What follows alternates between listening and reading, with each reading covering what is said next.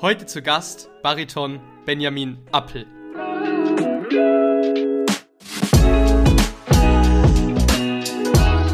Das sind alles Sachen, die eine Außenwirkung haben, ähm, die doch vernachlässigt werden. Und es gibt immer noch sehr viele junge Musiker, die einfach denken, wenn sie immer schön studieren, dass dann irgendwann mal der große Manager kommt oder der große Veranstalter und ihn von der äh, Stelle weg engagieren. Das kommt A sehr selten vor und B, wenn es vorkommt, heißt es nicht, dass deswegen eine große Karriere anfängt, sondern da steckt dann auch wahnsinnig viel mehr weiterhin dahinter. Herzlich willkommen bei Careers of Classical Musicians, ein Podcast rund um das Thema Karriere im Klassikmarkt. Dieser Podcast wird unterstützt von unserer eigenen Branding-Agentur Dreher Media. Heute zu Gast der Bariton Benjamin Appel. Wir haben gesprochen über seinen betriebswirtschaftlichen Hintergrund, über die Findung des richtigen Maßes der Nutzung von Social Media als Person des öffentlichen Lebens, sowie über die einzelnen Schritte, vielmehr die Do's and Don'ts bei der Herangehensweise an Agenturen und der Selbstvermarktung. Und damit herzlich willkommen zur allerersten Folge von Careers of Classical Musicians. Heute mit einem ganz besonderen Gast, der, glaube ich, über das Thema Karriere im Bereich Klassik unglaublich viel berichten kann und dabei mehrere Perspektiven einbringt. Was ist damit gemeint? Nach dem Abitur bei den Regensburger Domspatzen hat er eine Ausbildung als Bankkaufmann absolviert, danach BWL studiert und simultan sozusagen ins Gesangsstudium gewechselt. Heute ist er einer der erfolgreichsten Baritöne der Welt, stark positioniert im Bereich Lied, unter Vertrag bei Sony Classical. Und ja, wenn man so sagen kann, glaube ich, durch seinen Künstler-Lifestyle, den er lebt, den er nach außen hin präsentiert, ähm, ähm, sehr bekannt. Und dieser wirkt eben auch auf viele Personen, die vielleicht nicht sozusagen in Kontakt mit der Klassik stehen, sehr, sehr ansprechend. Ganz herzlich willkommen, Benjamin Appel. Danke dir, lieber Leon. Tolle Sache, was du hier aufziehst. Lass uns doch direkt einsteigen mit, mit folgender Frage. Ich habe jetzt eben äh, mal kurz sozusagen einen Ausschnitt der letzten Jahrzehnte sozusagen präsentiert. Ähm, mich würde interessieren, Benjamin, wie hattest du damals, wo du sozusagen ja vielleicht Abitur gemacht hast, wo das Studium losging, wo du in der Ausbildung warst, wie sahst du damals deinen Werdegang? War das deine Vision, dass es sozusagen sich alles so erfüllt, wie es heute ist? Eigentlich gar nicht. Also ich, es ging mir so wie sehr vielen jungen Menschen während des letzten Jahres in der Schule, was man denn wirklich mit dem Leben machen sollte. Man ist so in dem Strudel der Schule drin und man läuft ganz cool mit und so weiter, dass man eigentlich solche Sachen oft nicht ganz weiß. Man hat natürlich Interessen, man hat Tendenzen, dann gibt es Eltern, Freunde, Familie herumherum, die auch ganz klare Vorstellungen haben von einem, was man machen soll. Und das irgendwie auszuwerten als junger Mensch ist doch eine große Herausforderung. Und dementsprechend war es für mich wichtig, dass ich mir nochmal Zeit lasse und hatte mich eben entschlossen zur Ausbildung zum Bankkaufmann, weil es einfach nochmal eine kurze Zeit war des Überlegens, des sich Findens und ähm, ja und nochmal auszutesten, was die Interessen sind und dem neben der Banklehre nachzugehen und trotzdem die Zeit nicht zu verlieren und einen Abschluss zu haben. Und dementsprechend war das für mich persönlich eine ganz wichtige Zeit, ähm, des Findens und bin dafür eigentlich sehr dankbar. Und ich bin eigentlich ein Mensch, der sich gerne treiben lässt, der sehr offen ist, der reflektiert, der äh, oft dann manchmal mit dem Herzen entscheidet, manchmal mit der, mit der Vernunft, mit dem Kopf. Und dementsprechend ähm, war das für mich ein langer Weg zum Gesang, aber doch ein sehr, sehr wichtiger und bin dafür auch sehr froh, dass man manchmal etwas um nicht gerade zielstrebig auf etwas zugeht, sondern vielleicht ähm, doch andere Interessen nachgeht, sich dem widmet, Zeit mit verbringt, um dann Sachen auch wieder auszuschließen. Kurzer Hinweis in eigener Sache. Dieser Podcast wird präsentiert von Dreher Media. Was macht Dreher Media? Dreher Media baut Webseiten, sprich entwickelt ein Branding-Konzept für den jeweiligen Künstler, die Künstlerin stimmt dieses quasi auf die individuelle Person ab und findet dann im digitalen einen Ansatz, der hier funktioniert. Sprich, wenn du schon mal über die Erstellung einer professionellen Webseite nachgedacht hast oder das Bedürfnis hast, deine aktuelle Seite, deinen aktuellen digitalen Fußabdruck zu optimieren, dann schau jetzt doch gerne einfach mal auf www.dreher-media.de oder auf Instagram drehermedia. Jetzt ist es so, äh, ich habe es vorhin schon angedeutet, zwei Perspektiven bringst du mit ein. Du bist quasi nicht den direkten Weg, die, die direkte Künstlerlaufbahn, sage ich mal, äh, gegangen, sondern schon sozusagen auch über eine ganz andere eigentlich Sphäre irgendwo dann da äh, letztendlich gelandet.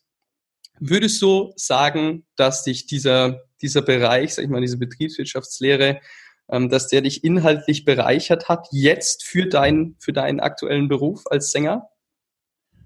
Auf alle Fälle. Ein Sänger oder Musiker zu sein, hat sich, und das Bild eines Musikers hat sich sehr verändert in unserer Zeit, verglichen mit 20, 30 Jahren vorher. Ähm, es kommen viele Aspekte dazu. Es muss ein Paket sein, das stimmen muss. Dazu gehört natürlich das Talent, die Stimme oder, oder das Können des Instrumentes. Aber dazu gehören ganz viele weitere Aspekte.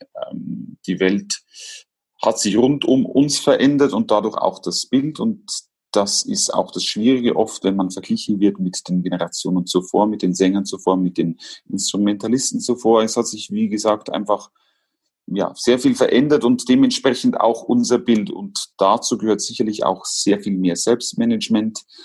Ähm, man muss ganz viel sich selber kümmern um Reisen auch, äh, um wie man von A zu B kommt, wie man mhm. sich vorbereitet mit Meetings, mit Agenten, mit Labels, wie man seinen Tag wirklich strukturiert. Und das ist doch die große Gefahr in unserem Künstlerleben, wenn man, wie ich, aus der Bank kommt, wo ein ganz klar strukturierter Arbeitstag war, von was ich, 8 Uhr oder 8.30 Uhr bis 16.30 Uhr, wo die Mittagspause vorgeschrieben war, wo die Treffen vorgeschrieben waren, die Kundentermine dass man dann auf einmal in ein Leben kommt, das sehr frei ist, wo man sehr viel selbst Verantwortung zeigen muss, wo man sehr selbst Disziplin zeigen muss.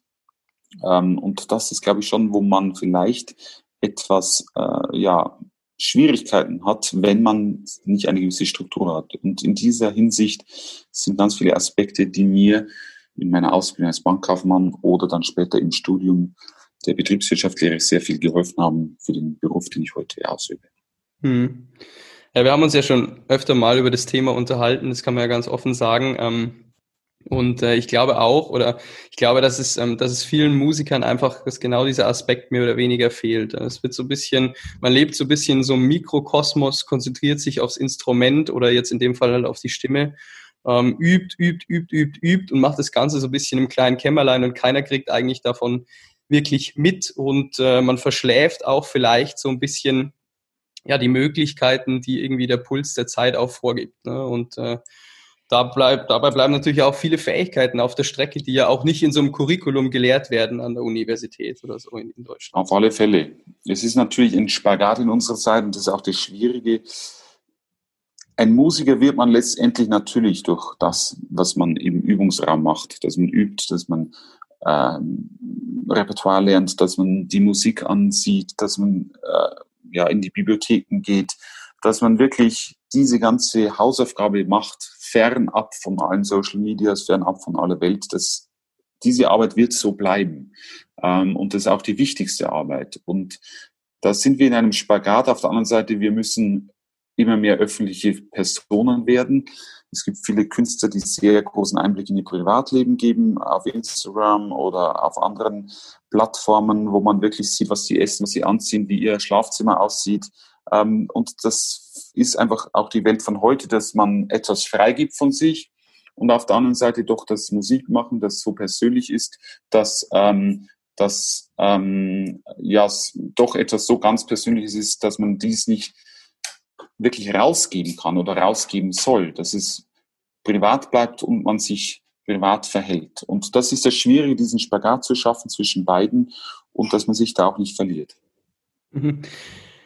Schwierig, okay. Ähm, Was, was bedeutet es konkret? Ähm, bist du da schon mal irgendwo angeeckt, dass du sagst, du mit deiner Art sozusagen auch dich darzustellen? Ich meine, du machst es jetzt ja nicht exzessiv mit Social Media und so weiter und so fort, aber du bist schon jemand, äh, das nimmt man ja auch wahr und äh, das finde ich im Übrigen auch sehr cool, dass du, ähm, ja, du, du präsentierst dich modern, du präsentierst dich am Puls der Zeit und ich glaube auch, du, ja, du, du verkaufst dich auch so ein bisschen auch als Personenmarke. Ja, ähm, vielleicht auch unbewusst, aber, aber es, es, es wirkt zumindest so. Und ähm, bist du da, bist du dabei schon mal angeeckt mit irgendwelchen, keine Ahnung, Konzertveranstaltungen Nein, und so weiter? Nicht, nicht wirklich angeeckt. Also es ist, glaube ich, sehr, sehr wichtig, sich von jung auf zu überlegen, immer natürlich so zu sein, wer man ist und authentisch zu sein, aber auch was man freigibt. Wenn eine Information draußen mhm. ist, ist sie draußen und es ist unwiderruflich. Und dementsprechend denke ich, sollte man Menschen teilhaben lassen am Leben, einen Einblick gewähren,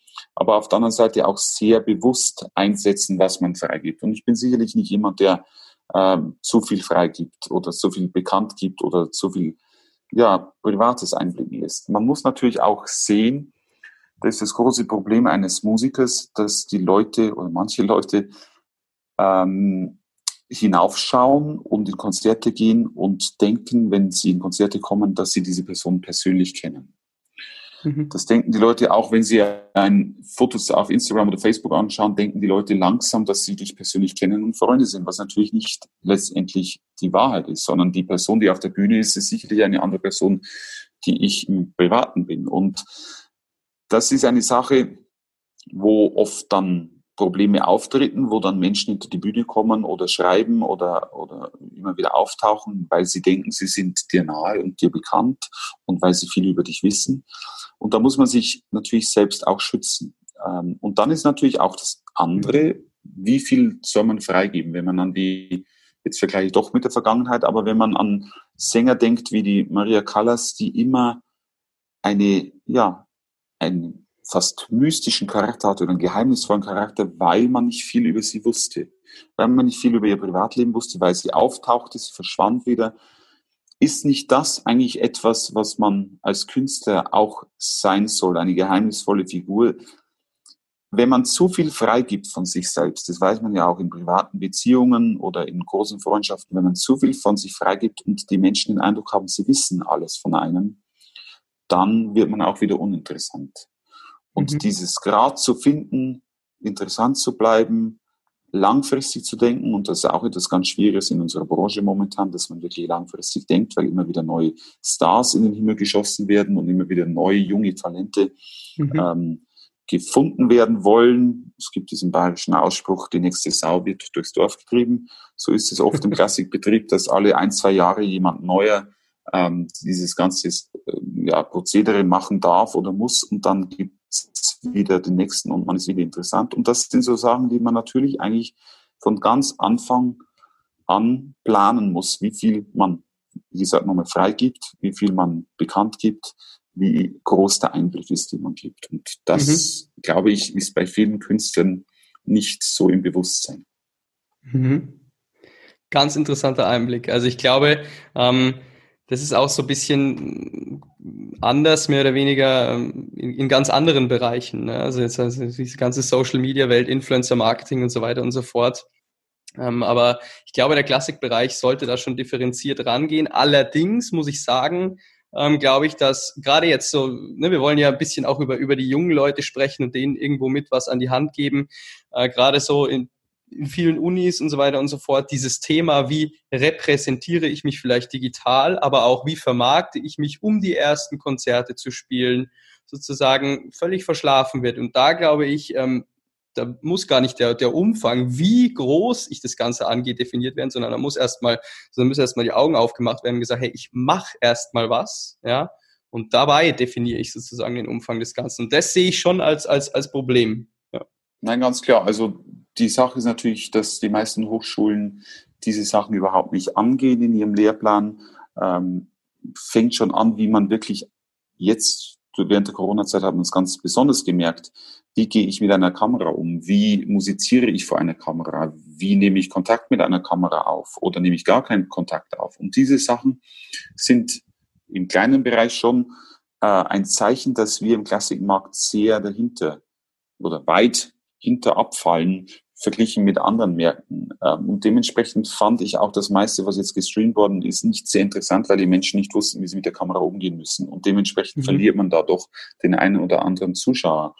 Und das sind so Sachen im kleinen Bereich, aber natürlich auch im Umgang mit Social Media, im Umgang, wie man sich präsentiert, Umgang, wie man sich bewirbt bei Agenturen, wie man ähm, ja, Pakete zusammenstellt mit was ich, CDs oder, oder Programmvorschläge und so weiter. Das sind mhm. alles Sachen, die eine Außenwirkung haben, ähm, die doch vernachlässigt werden. Und es gibt immer noch sehr viele junge Musiker, die einfach denken, wenn sie immer schön studieren, dass dann irgendwann mal der große Manager kommt oder der große Veranstalter und ihn von der äh, Stelle weg engagieren.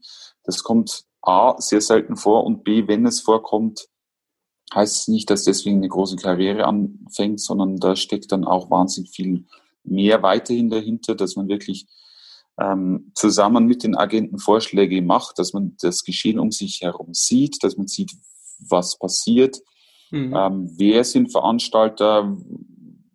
Man muss immer neue Ideen haben und man muss diese Menschen inspirieren und in den Gesprächen auch ähm, ja wirklich immer wieder anschieben mit Ideen, damit diese auch überzeugt sind von diesen Ideen und dafür arbeiten und dafür versuchen, etwas zu erreichen. Und das liegt eigentlich letztendlich immer alles beim Künstler, mhm. auch bei den besten Agenten. Es liegt immer beim Künstler, dass er der Motor ist, der alles antreibt mhm. und dementsprechend einfach ähm, ja einen schönen Weg geht. Mhm. mhm. Der Motor, der alles antreibt, ist, glaube ich, ein gutes Stichwort. Ja. Genau, also das ist auch im Endeffekt so, wenn wir es nochmal irgendwie komprimieren wollen, der Punkt, den ich, den ich, den ich ansprechen will. Ähm, Im kleinen Kämmerlein wird geübt und da wird sich auf Wesentliche fokussiert, ähm, was aber heute eigentlich schon fast selbstverständlich ist, wenn man das so sagen kann. Jeder, ja, der sich ernst. Wobei das natürlich, es gibt auf der anderen Seite schon auch junge Künstler, die denken, wenn sie ein bisschen auf Social Media rumsurfen und leider ist es halt oft auch so, dass es ganz viele Musiker gibt, die ganz viele Followers haben, die auch eher so im Crossover-Bereich sind, mhm. aber sich als klassische Musiker bezeichnen die halt dann oft lieber im, im stillen Kämmerchen nochmal üben äh, sollten. Und das ist immer das ist die große Gefahr, auch während einer Karriere, selbst wenn man irgendwas erreicht hat, dass dieser Bereich von Social Media so übernimmt und so viel Zeit einnimmt und Interviews und ähm, ja, Treffen und, und äh, was ich, Sponsoring und so, dass es einfach so viel Zeit einnimmt, dass oft die Übezeit ähm, darauf geht und, mhm. und man auch die Inspiration zum Musizieren selbst verliert. Und das ist die große Herausforderung im Leben, dass man eben immer eine gute Balance findet zwischen Selbstorganisation und alles, was dazugehört, aber eben auch zum ganz, ganz großen Teil das Üben ähm, und mhm. das Leben mit der Musik in, mhm. in der Einsamkeit. Mhm, mhm. Mhm. Der Kern muss stimmen aber man muss den Kern auch nach außen hin sichtbar machen als Musiker. Ja? Wenn man das nicht macht, dann kriegt niemand von dem vielleicht wohlgeformten Kern mit. Kurzer Hinweis in eigener Sache. Dieser Podcast wird präsentiert von Dreher Media. Was macht Dreher Media? Dreher Media baut Webseiten, sprich entwickelt ein Branding-Konzept für den jeweiligen Künstler, die Künstlerin stimmt dieses quasi auf die individuelle Person ab und findet dann im digitalen einen Ansatz, der hier funktioniert. Sprich, wenn du schon mal über die Erstellung einer professionellen Webseite nachgedacht hast oder das Bedürfnis hast, deine aktuelle Seite, deinen aktuellen digitalen Fußabdruck zu optimieren, dann schau jetzt doch gerne einfach mal auf www.dreher-media.de oder auf Instagram drehermedia. Ganz konkret, äh, das BWL-Studium lief dann, du warst, glaube ich, in Augsburg am Anfang. Ich, hab, ich hatte Betriebswirtschaft in Regensburg studiert, noch damals im Diplomstudiengang, also sprich ja. vier, vier, ja, vier, viereinhalb Jahre. Ja. Und nebenher begann ich dann eigentlich mehr aus Jux und Tollerei ein Gesangsstudium in Augsburg. Augsburg da war eine Professorin, mit der ich studieren wollte, die war in Augsburg und München. Die München Musikhochschule zu der damaligen Zeit, wo ich auch die Aufnahmeprüfung gemacht hatte und einen Antrag stellte, aber ein Doppelstudium mit Betriebswirtschaft hatte mir das damals nicht genehmigt. Mhm. Was auch äh, äh, unglaublich ist, dass heutzutage Musikhochschulen sowas in dieser Art und Weise weiterhin denken, dass solche Sachen auch nicht wichtig sind oder dass man die Menschen auch nicht unterstützt, vielleicht ein zweites Standbein zu haben. Mhm. Ähm, ich hoffe, das hat sich inzwischen auch geändert. Also es war ziemlich niederschlagend zu sehen, wie äh, engstirnig da gedacht worden ist. Und ähm, dementsprechend hatte ich dann in Augsburg begonnen, Gesang zu studieren und dann, dann nach drei Jahren nach München übergesiedelt bei der gleichen Professorin. Ich hatte dann die äh, Diplomarbeit abgegeben oder das Studium abgeschlossen in Betriebswirtschaft im Ende 2009 mhm. und äh, bin 2010 dann nach England gegangen, um dort ein Aufbaustudium im, im Gesang an der Guildhall School of Music and Drama mhm. zu machen und wollte eigentlich nebenher dann noch promovieren in Betriebswirtschaft. Da hatte ich an der Stelle auch schon Gespräche, was sich aber dann zeitlich wirklich nicht mehr ein, einrichten ließ. Mhm. Ich merke gerade ganz viele Impulse dabei für alle Entscheider an Musikhochschulen.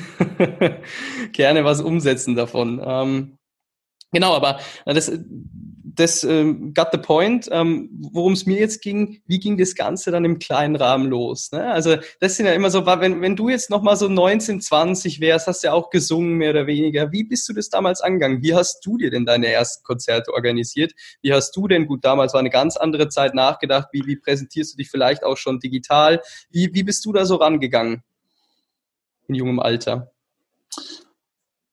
Also ich wollte immer gerne singen, aber ein Leben als Musiker konnte ich mir zu dieser Zeit einfach nicht wirklich vorstellen. Ich wollte dieses Leben, das ich jetzt führe, nämlich aus dem Koffer und von einem Ort zum anderen Ort zu reisen, wirklich überhaupt nicht vorstellen.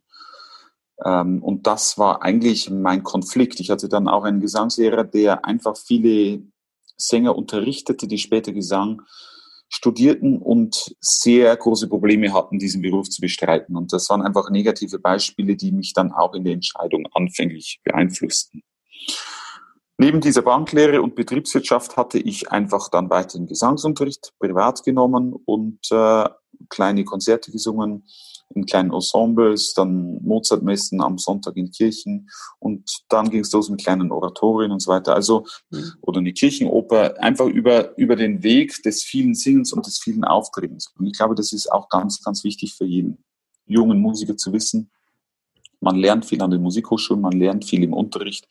Das ist unglaublich wichtig. Man lernt viel zu Hause beim Üben, aber wo man wie ich empfinde, doch am meisten lernt, ist eigentlich bei den Auftritten selbst. Und da ist es ganz schwer, am Anfang die Auftritte zu bekommen. Und dementsprechend ist es wichtig, man muss vielleicht auch manchmal über seinen eigenen Schatten springen, mhm. dass man einfach auch bei Familienfeiern singt oder vor der Familie irgendwas probt oder dass man versucht, wirklich für kein Geld irgendwo kleine Auftritte am Anfang zu machen, in der örtlichen mhm. Kirche singt, mhm. bei kleinen Festivals singt, dass man wirklich versucht, diese Erfahrung des Auftretens immer wieder zu erfahren mhm. und immer wieder zu begreifen, weil doch das eine ganz andere Situation ist als im Übezimmer. Und oft kennt man den Ausspruch von meinen Studenten, dass sie sagen, ach, bei mir zu Hause im Übezimmer hat es funktioniert und jetzt funktioniert es nichts mehr. Und das ist genau das Problem, dass man, was man sich antrainiert, was man übt, dass man das auch sogar erhöht und verhöht dann im Konzertsaal oder in der Kirche, wo auch immer, mhm. dann wirklich auch darbringen kann. Und da ist auch oft ein Problem für junge Musiker, dass das irgendwie, dass man vieles absagt oder sich nicht traut oder dass man wartet auf die nächste größere, größere Gelegenheit. Ich erinnere mich, dass in meinen ersten Jahren in England wirklich, ich weiß nicht, jedes Jahr vielleicht 150 Konzerte gesungen habe, in mhm. fast jeder kleinen Kirche für kleine Music Societies, wo es kaum Geld ging, aber ich eigentlich auch mein meistes Repertoire lernte während dieser Zeit mhm. und vielleicht manchmal auch Repertoire genommen hatte, das zu schwer für mich war oder wo ich mich übernommen hatte. Aber es ist ganz wichtig, als Künstler auszuprobieren und die ersten Jahre sind doch in einem weitaus geschützteren Raum wie später, wenn, wenn man mehr in der Öffentlichkeit steht. Da kann man die in den ersten Jahren ausprobieren, seine Grenzen austesten, manchmal auch scheitern und diese Scheitern sind doch die größten Stufen nach vorne. Und wenn man irgendwo in der Öffentlichkeit steht, geht das eben nicht mehr, weil wenn man einmal ein Konzert nicht abliefert, wie die Menschen, die dann doch teilweise hohe Ticketpreise bezahlen, mhm. von einem erwarten, dann, ähm, dann hat es doch ganz anderen oder ganz andere Auswirkungen wie am Anfang einer Karriere. Mhm. Ein wichtiger Punkt ist, glaube ich, äh, den, du, den du da überspringst, der, glaube ich, einfach selbstverständlich in deinem Denken ist. Man muss auch machen. Also sprich, die ganzen jungen Musiker, schreibt die E-Mails, überlegt euch wo, wie und so weiter und so fort. Man kann ja nicht vom Boden fallen.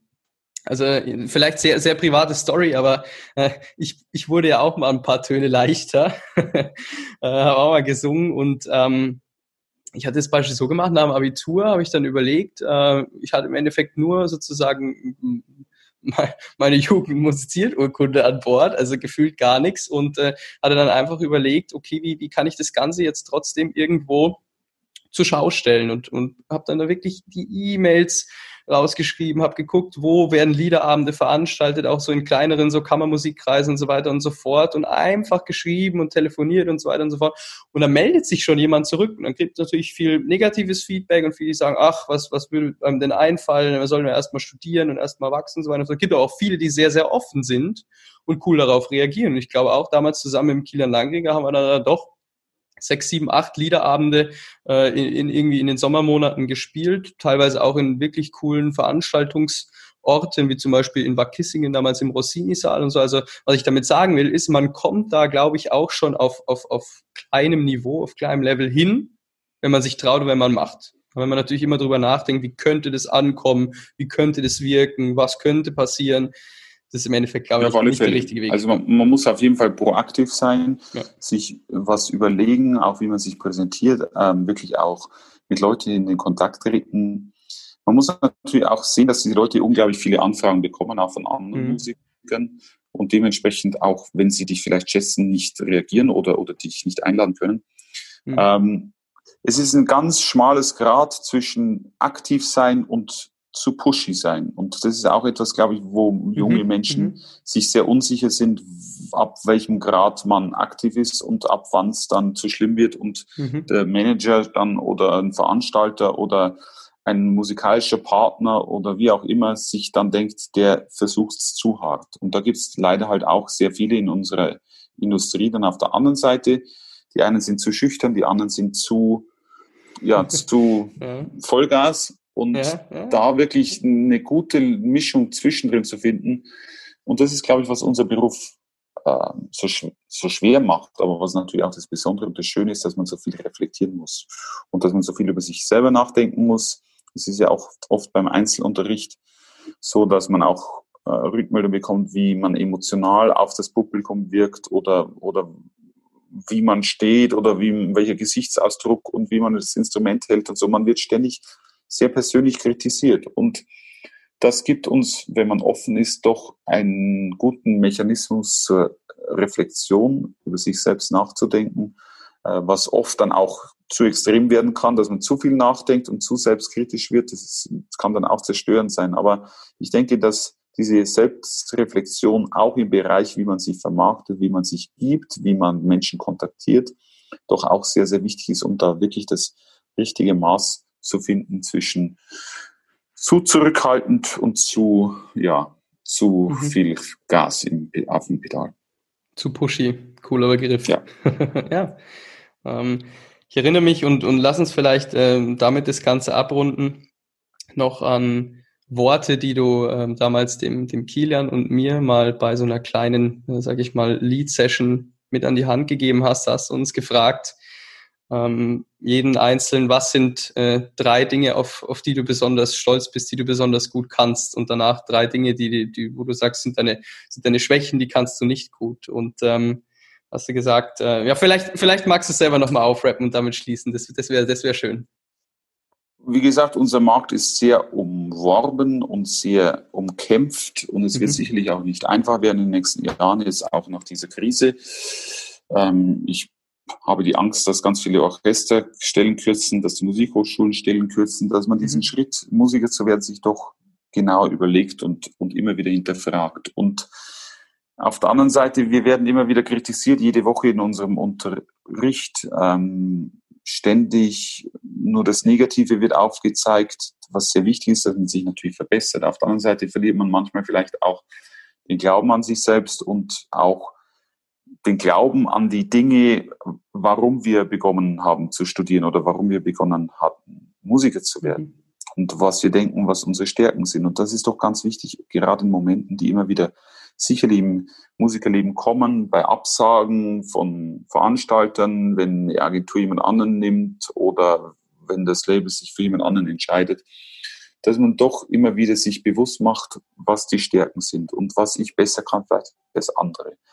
Und das hat nichts zu tun, das ist die andere große Gefahr in unserem Beruf, dass man sich ständig vergleicht, dass man ständig wie gesagt, es ist wichtig, dass man die Augen offen hält, aber dass man sich ständig mit den anderen vergleicht, dass man die Aufnahmen anderer sich anhört und denkt, was der oder die macht. Das hatte ich am Anfang gemacht und es hätte mir beinahe meinen Kopf und Kragen gekostet, dass man sich immer vergleicht. Und das ist unmöglich in der Musik und das ist leider, was das Publikum und die Kritiker oft machen in Kritiken, dass man vergleicht.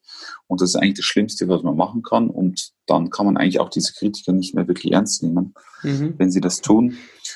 Man muss sie auf sich konzentrieren. Man muss wissen, was man gut macht, was man besser macht als andere und warum Agenten oder Veranstalter dich nehmen und nicht einen der tausend anderen Sänger. Und wenn man sich das vor Augen führt und gerade in schwierigen Momenten, dann glaube ich, ist das wie ein ja, sicheres Schiff durch das Meer ähm, führend, dass man wirklich diese oft hohen Wellen erträgt und übersteht und äh, ja weiter zielstrebig seinen Weg macht. Und ich glaube, das ist ganz wichtig für uns alle, vielleicht nicht nur für Musiker, sondern auch für jeden von uns. Ich würde sagen, dem ist nichts mehr hinzuzufügen. Vielen, vielen Dank, Benjamin, dass du dir die Zeit genommen hast, hier mal über, glaube ich, ein anderes Thema zu sprechen, als, als, als vielleicht gewöhnlich in der Klassik. Und das ist genau das, äh, was wir machen wollen. Und in diesem Sinne, viele Grüße in die Schweiz. Ganz, ich wünsche dir ganz viel Erfolg mit deinem Podcast und mit deinen Projekten. Vielen Dank, Benjamin. Kurzer Hinweis in eigener Sache. Dieser Podcast wird präsentiert von Dreher Media. Was macht Dreher Media? Dreher Media baut Webseiten, sprich entwickelt ein Branding-Konzept für den jeweiligen Künstler, die Künstlerin, stimmt dieses quasi auf die individuelle Person ab und findet dann im digitalen einen Ansatz, der hier funktioniert. Sprich, wenn du schon mal über die Erstellung einer professionellen Webseite nachgedacht hast oder das Bedürfnis hast, deine aktuelle Seite, deinen aktuellen digitalen Fußabdruck zu optimieren, dann schau jetzt doch gerne einfach mal auf www.dreher-media.de oder auf Instagram drehermedia.